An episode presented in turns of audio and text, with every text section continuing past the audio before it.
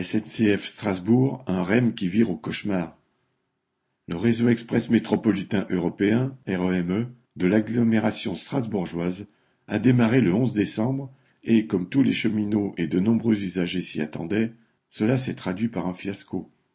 Au lieu des 890 TER supplémentaires promis par la région Grand Est, l'Eurométropole de Strasbourg et la direction de la SNCF, qui devaient circuler dans la première semaine, pas moins de 509 trains ont été supprimés, dont 200 pour manque de personnel de conduite. À cela, il faut ajouter 175 suppressions partielles, c'est-à-dire des trains qui n'ont pas pu se rendre jusqu'à leur terminus, une multitude de retards, des correspondances empêchées, des trains bondés. Faute d'embauche et de moyens matériels, il ne pouvait en être autrement. Le REME se heurte également à la saturation des voies de la gare de Strasbourg. Si un RER e parisien circule sur un réseau entièrement dédié, la gare de Strasbourg doit composer avec les circulations TGV, le fret, les trains de travaux. Là aussi les cheminots avaient alerté la direction sur l'impossibilité technique d'organiser cette augmentation du nombre de trains TER.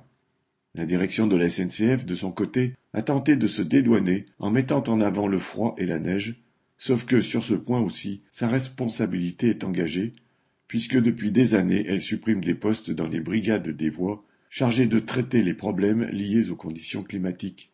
Quatre jours à peine après le lancement, la direction de la SNCF et la région Grand Est ont annoncé un plan de transport adapté qui supprime 25% de la circulation sur les lignes du REME e pour une période de 15 jours.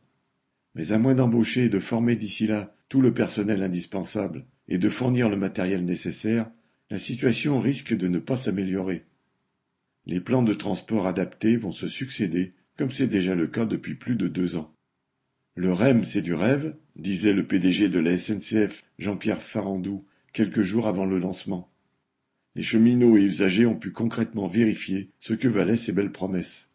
La situation de sous-effectif ainsi que l'état de vétusté du réseau et du matériel étant la même partout sur le territoire, le même résultat est à prévoir pour les dix RER de province annoncés par Macron. Eux aussi n'existent que dans ses rêves. Correspondant Hello.